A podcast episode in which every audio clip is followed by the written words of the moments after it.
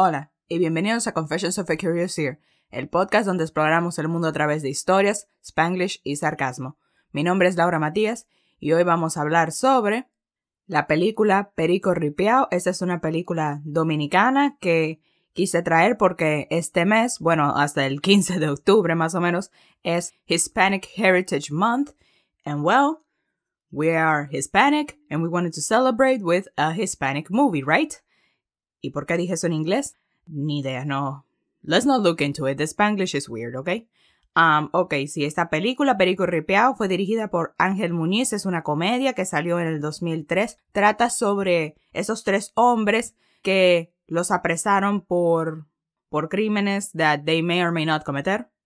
Pero ellos pero los arrestan y ellos duran como siete años en la cárcel hasta que deciden, eh, hasta que ellos escapan. Así que sobre ellos tres tratando de huir de, de los policías, tratando de llegar a sus casas y escapando. And yeah, it's just a great comedy. I love it. I mean, esa, esta, tengo mucha nostalgia por esta película. O sea, yo la veía mucho, mucho cuando tenía como 10, 11 años. Although I don't know if this is appropriate for 10 or 11 year olds, but that's precisely what happened, right?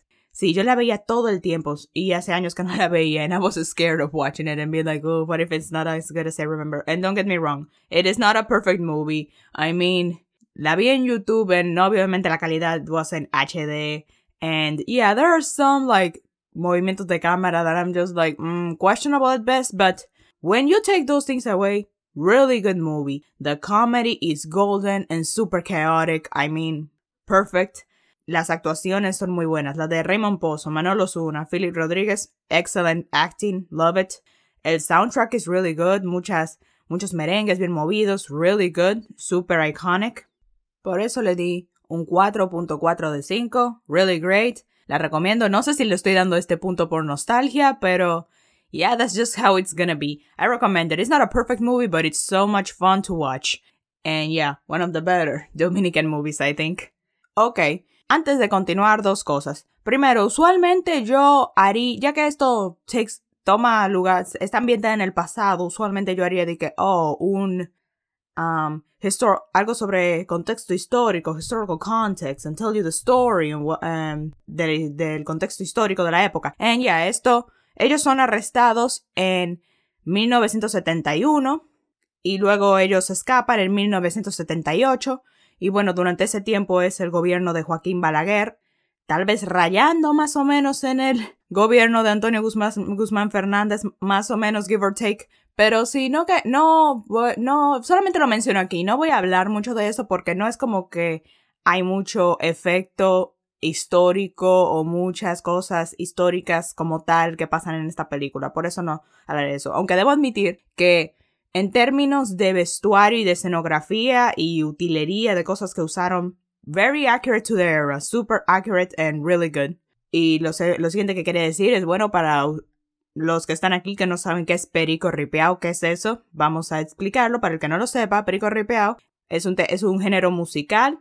Usualmente estas bandas están integradas por tres o cuatro músicos que eh, hacen ritmos folclóricos dominicanos como el merengue, la mangulina o el carabiné. Y bueno, los instrumentos que usualmente usan, como vemos en la película, son la tambora, la guira y el acordeón y en algunos casos usan una marimba.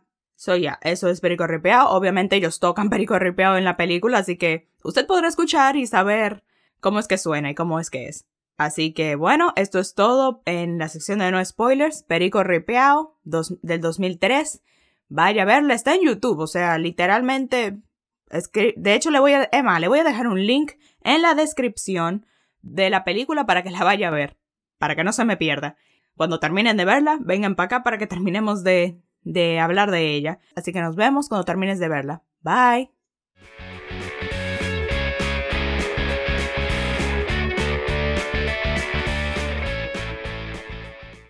Ok, comencemos. Como ya mencioné al principio, ellos son arrestados en 1971, los llevan a la cárcel pública de Dajabón. Yo creo que no me gusta mucho el principio de la película. I feel like it's really clunky y como que muy extraño, como que, ok, nos enseñan primero en la primera escena que vemos primero obviamente es el hombre viejito que anda que es como más o menos el narrador de esta historia, que él aparece varias veces durante la historia. And yeah, I'm really confused by him. I mean, who is he like supposed to be? Is he like the child of one of them in the future in retrospect? I mean, who is he? Why is he narrating their story? Como que nunca nos lo explican quién es este hombre. Is he one of them? ¿Acaso él era uno de los guardias? I mean, who is he? I don't get it. Pero nada, not important. Um, y si nos muestran a esta gente bailando en una, como en una cami, como en un bus, y al bus se le se, se le daña una pieza y después lo arreglan y después... A... Yo creo que yo iniciaría la película en la parte donde ellos están cantando la parte de chofer, seguro, la guagua de lo duro. Yo empezaría la película ahí because that's when stuff actually happens. O sea, se daña la guagua. Así que los tres, que los tres presos se llaman, se llaman Francisco, que es el guirero. Está Mauricio, el, de el que toca la tambora, y está Manuel, el de el acordeón. A ellos los sacan para que ellos empujen el bus y después de ellos empujan el bus y el bus sigue para adelante y los dejó botados, así que ellos deciden, bueno, nos dejan botados, vámonos. Y ellos se tratan de escapar, pero después los, cuando se dan cuenta de que los dejaron botados, los vuelven a agarrar y ellos vuelven a la cárcel. Y ahí duran sus siete años hasta 1978 presos. Y bueno, we don't get that much details of cómo fue su tiempo en la cárcel, but ya usted puede imaginársela. Y ellos forman este grupo de Perico Ripeao, ellos tocan y uno de los guardias que se llama Kepi, interpretado por ah, Miguel Céspedes, él graba, él los saca a tocar a fiestas y también los graba y vende los cassettes de su música para hacer dinero y bueno, ellos se dan, ellos, no les da dinero a ellos, o sea, no como que les paga también por, por esto, pero después de que ellos se enteran como que más o menos lo, lo amenazan con acusarlo de cosas ilegales que él está haciendo si no le dan dinero. Which is, which is really funny, love it. Después de esto hay una fiesta, se enteran de que de hay una fiesta para gente ricachona, así que ellos agarran a este grupo de perico ripeado y los ponen a tocar en la fiesta y los visten de guardia, de que, oh, para que la gente no sepa que son, que son presos, de que tocando en una fiesta, wow. Y nada, ellos están ahí en la fiesta hasta que uno de los guardias que los estaba vigilando, que se llama Vico, él se va con una mujer y ellos se dan cuenta, hey, el guardia que nos cuidaba se fue, estamos solos, vámonos. Así que ellos agarran sus instrumentos y se van. Y así empieza la aventura. Ellos, ya que están vestidos de guardia, que se la pusieron esa ropa para que no para que la gente no se escandalizara de que unos presos son los que les están tocando música, ellos utilizan eso y se hacen pasar por, por guardias para poder conseguir transporte, conseguir dinero y bueno, también durante este viaje vemos como que por qué los arrestaron a cada uno. A Manuel, el del acordeón, lo arrestaron porque, porque él mató al amante de su esposa, que ella lo estaba engañando, allegedly. Well, allegedly de la parte de que lo mató, del affair was real. a Mauricio el de la tambora, lo arrestaron porque él era guardia, eh, realmente lo era, y él lo mandaban a hacer todas esas cosas ilegales, cada vez que había que hacer un trabajito ilegal lo mandaban a él y bueno, él obedecía porque ajá, son los superiores, hay que hacerles caso. Y luego, todas las cosas malas que él hizo a nombre de ellos, básicamente le echaron la culpa a él y él fue el que cogió el golpe. Y por último tenemos a Francisco, el de la guira. Su historia, su backstory es mi parte favorita de la película. O sea, me encanta cómo él cuenta la historia como que es tan graciosa. Ok, y por eso voy a durar un chin más. Ok, él básicamente, él se metió comunista, no porque él creyera ni nada por el estilo, pero él se metió comunista por, porque sí, porque le nació ser parte del grupo comunista. Así que, ok, mm, tal vez a la próxima no se aprenda a pintar o algo así, no sé o a tocar la guitarra, qué sé yo, algo más así, que no te llegue en la cárcel, pero ok. Y una cosa que iban a hacer era, el grupito de comunistas era hacer unas bombas para tirarla a una, a una escuela de noche, cuando esté vacía, antes de que vinieran a inaugurarla. I don't understand que eso tiene que ver con la agenda comunista, pero si alguien me lo explica, denle para allá, me explican, porque yo no entiendo qué tiene que ver la escuela con el comunismo. Y cuando él está, antes de él tirarla, esa bomba, él se encuentra con un hombre que resulta que también es comunista y entre los dos empiezan a tirar las bombas, o sea, ellos dos, o sea, no Francisco no tiró la bomba, fue el hombre que estaba con él, él fue el que tiró la primera bomba y el que la siguió tirando todas las bombas. Pero, y eh, me encanta cuando ellos están tirando las bombas, it's just so freaking funny. It's hilarious. I love it. They're just gritando de que nombres random, de que, que viva la revolución, que vivan los hermanos Mirabal, que vivan todos. Y después al final cuando se les acaban los nombres serios dicen que vivan todos los otros. Y it's just so funny and I love it. Me, literalmente, yo me reí tanto en esa parte. Me reí la primera vez que la vi y me reí esta vez cuando estaba viendo la, viendo la película para hacer este episodio. Me encanta. Pero después, cuando llega la policía y los encuentra tirando las bombas, el otro hombre agarra a Francisco y le echa la culpa diciendo, ah, miren, lo agarré, él era el que, tiró las bombas y por eso lo arrestaron y él di que, oh, cuando, y le di, de que va a ir a caerle a palos a ese hombre que, que lo acusó. Ah, dato curioso, y me di cuenta de esto cuando estaba viendo la película ahora, era que las bombas que estaban tirando a la escuela, they're Molotov cocktails. I want to learn how to make them, not to throw them at a school, just to satisfy my curiosity, because yeah, a veces soy demasiado curiosa para mi propio bien. But whatever, um, continuemos. Una situación en la que ellos se meten shortly after es que ellos se encuentran con este funeral en el camino y ellos de que oh, para esconderse se meten entre los básicamente se meten al funeral a, a, eso y cuando abren el, la caja del muerto para enseñarlo, ellos dicen de que, ah, pero es Vico. Y tú sabes, la gente se enoja porque creen, oh, mira, está insultando al muerto y qué sé yo. And I, for the longest time, o sea, como que fue reciente, no, no ahora, pero hace un tiempito, súper reciente, yo nunca me había dado cuenta que la razón por la que ellos dijeron eso no es porque el muerto es Vico de los ojos, es porque el muerto es el guardia Vico que los estaba cuidando a ellos antes de, de que ellos escaparan. And yeah, this just this realization just shook my world. I never noticed. I watched this movie a bazillion times and I never noticed que lo llaman Vico no por sus ojos, sino porque él era el guardia, porque lo reconocieron. And honestly, this got really dark, like really fast. I mean, don't get me wrong. Yo sé que Vico claramente se, se iba a meter en problemas porque dejó escapar a los presos por andar con una mujer. Claramente se iba a meter en muchos problemas, but no sabía que la pena de muerte era una de ellas. No sabía que lo iban a matar. I didn't know that this was the extent of the situation.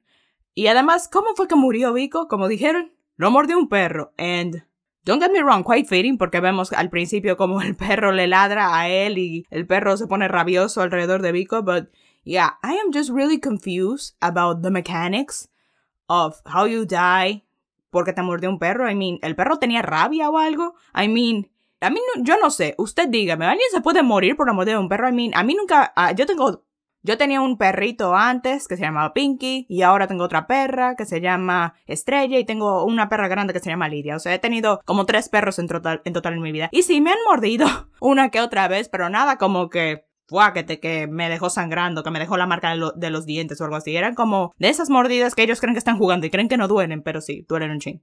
And yeah, I'm just really confused. How do you die por la mordida de un perro. Is that something that happens or did they just add it for comedic value? Questions that may never get answered. A menos que usted tenga la respuesta, en cuyo caso déjenla en los comentarios o me la manda por mis redes sociales. So, sí, ellos siguen escapando, se meten en diversas situaciones, llegan a un punto en el que llegan a una iglesia y en esa iglesia Mauricio se convierte en cristiano and yep, really, really funny and don't get, don't get me wrong. Cuando recién te conviertes, it does feel like that sometimes. Maybe not as vocally as he did, but it do be like that sometimes. It was kind it was really cool. I love it. And de, después de eso ellos tratan como la razón por la que ellos trajeron sus instrumentos de que oh, para conseguir dinero para poder llegar a sus casas. Ellos tocan, ellos encuentran un tipo y le dicen, ah, vamos a, a, a tocarte, contrátanos. Y él los contrata para tocar en su, en su fiesta. Pero ahí mismo llegan los policías a la fiesta y ellos tienen que escapar. Y cuando están en la fiesta se dan cuenta de que uno de los guardias que está encargado de cazarlos y de encontrarlos se llama Arcadio.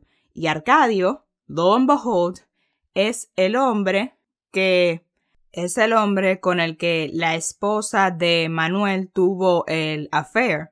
Ese fue el hombre que supuestamente um, Manuel mató y por eso está preso. Yeah, you can imagine that he was not thrilled to find out that he is alive and that he's hunting him.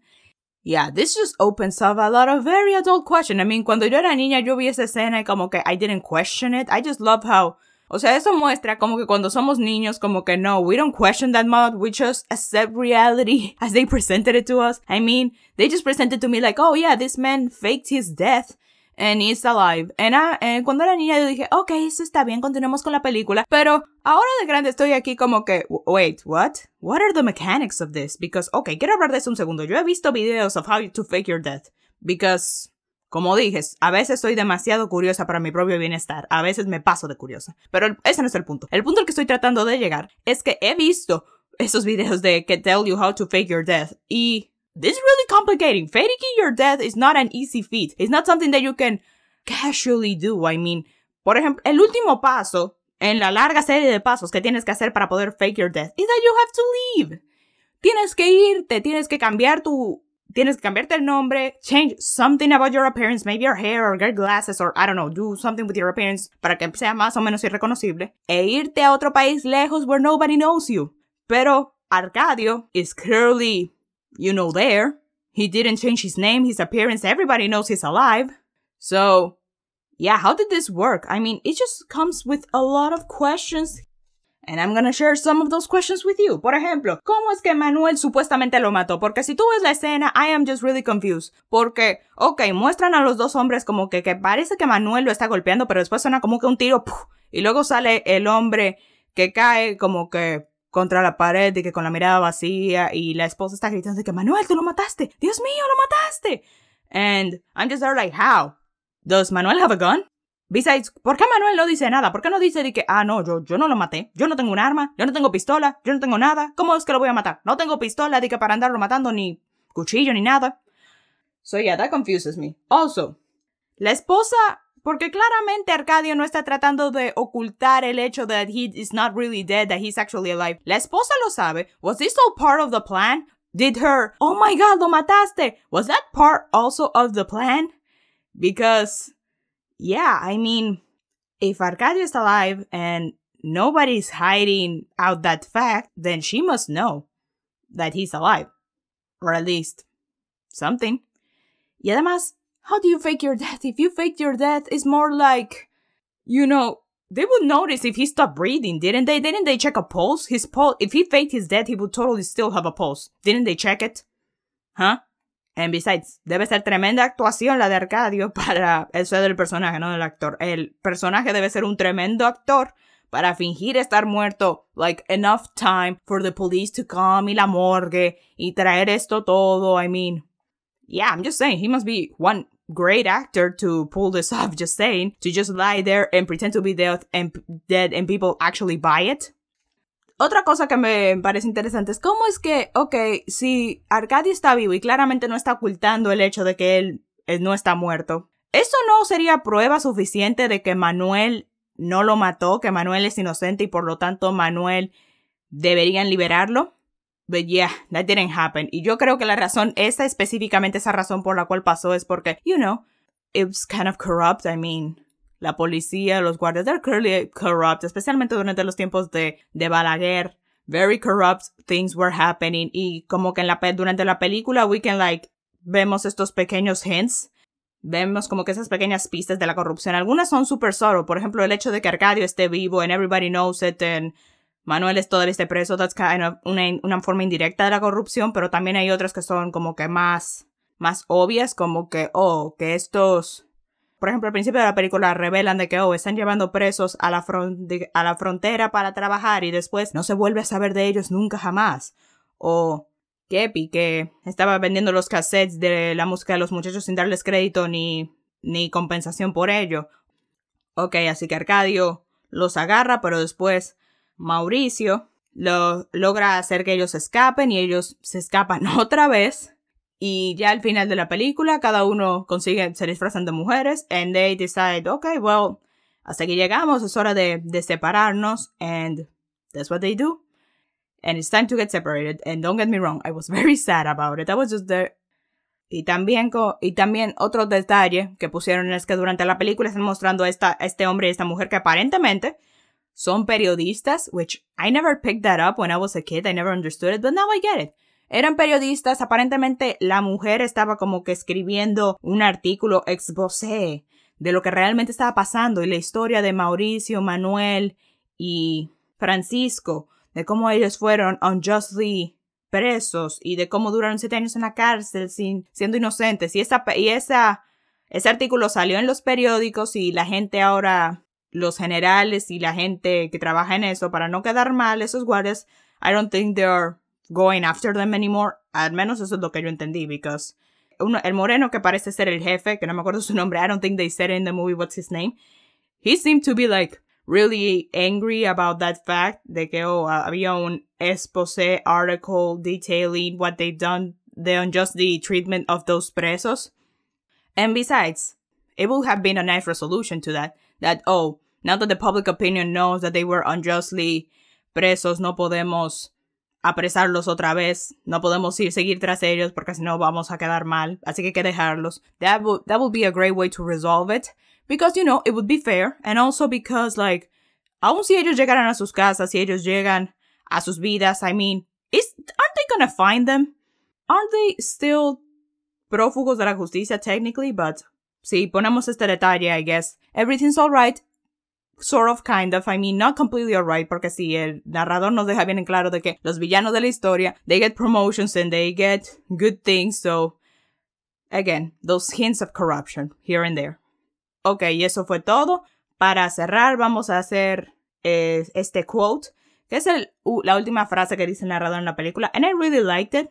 Y Yeah, it also makes me really sad because it does say that they never see each other again, which makes me really sad. I really like their friendship. Me encanta la dinámica de estos tres. Was so enjoyable. O sea, ellos tienen como que excelente como que excelente chemistry between them. Their friendship is so much fun to watch. Y sus interacciones, sus conversaciones, los chistes, la forma en que tocan. I mean, me encanta esta amistad. And it breaks my heart to know that they apparently never saw each other again, which I just find like completely insane. Pero nada, él quote dice así. Y me disculpo porque mi dominicanismo, como podemos ver, es medio, medio oxidado. Y dice así. Y al poner punto final, me conmueve relatar del perico su destino, cada uno por su camino, mas nunca más juntado, y su música quedado resonando en la frontera sin que jamás nadie oyera tan buen perico ripeado. Wow, what a quote. I really like this closing line. It's really good. Although, yeah, this, it was kind of hard to read, man. So, yeah, esto fue todo. Esta fue la película Perico Ripeao. Happy Hispanic Heritage Month. Espero que les haya gustado. Si les gustó, suscríbanse al podcast, dejen un review, denle like, compártanlo con sus amigos. En la descripción están mis redes sociales. Cuéntenme qué opinan de esta película. Espero que, que les hayan divertido. Cuídense, pórtense bien, cómanse todos los vegetales y nos vemos hasta la próxima.